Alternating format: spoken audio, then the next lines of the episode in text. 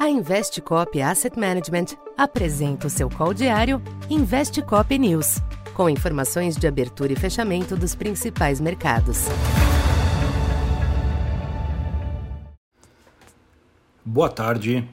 Eu sou o Silvio Campos Neto, economista da Tendências Consultoria, empresa parceira da Investcop. Hoje, dia 27 de outubro, falando um pouco do comportamento dos mercados nesta sexta-feira, os mercados internacionais mantiveram a postura defensiva nesta sexta, de olho em balanços corporativos e no avanço do petróleo, em meio a preocupações com a escalada do conflito no Oriente Médio. A reação positiva aos resultados de gigantes de tecnologia, como a Intel e a Amazon, ainda mantiveram o Nasdaq no azul, mas o Dow Jones e o S&P 500 sucumbiram à cautela e à reação negativa aos balanços da Ford e Chevron, sendo a terceira baixa consecutiva destes índices.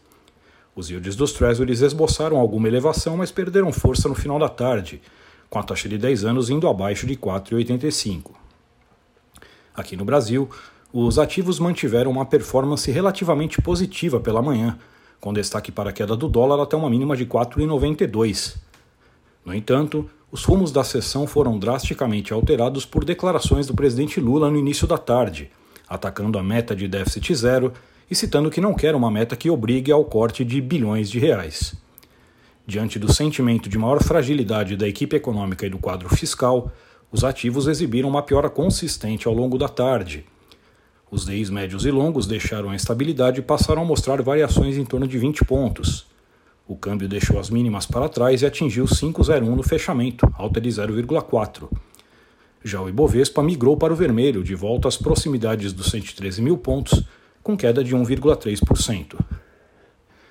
Para esta segunda, os mercados internacionais devem manter uma linha cautelosa, atento às informações do conflito e no aguardo de uma agenda intensa nos Estados Unidos, que terá ao longo da semana a divulgação dos índices ISM, do payroll e a reunião do Fed. Aqui no Brasil, além do direcionamento externo, os ativos ganharam um fato novo local hoje, com a incerteza redobrada em torno dos rumos fiscais do país. Apesar do provável descumprimento da meta fiscal do ano que vem já estar na conta dos agentes, as declarações do presidente minam o esforço da Fazenda e devem reforçar a visão que, entre o contingenciamento de gastos e a mudança das metas, a opção tende a ser pela segunda. Assim, mesmo que os ativos consigam conter a deterioração desta tarde, o ambiente não deverá voltar a ser como antes. Então por hoje é isso. Muito obrigado e bom final de semana. Essa foi mais uma edição Investe Cop News.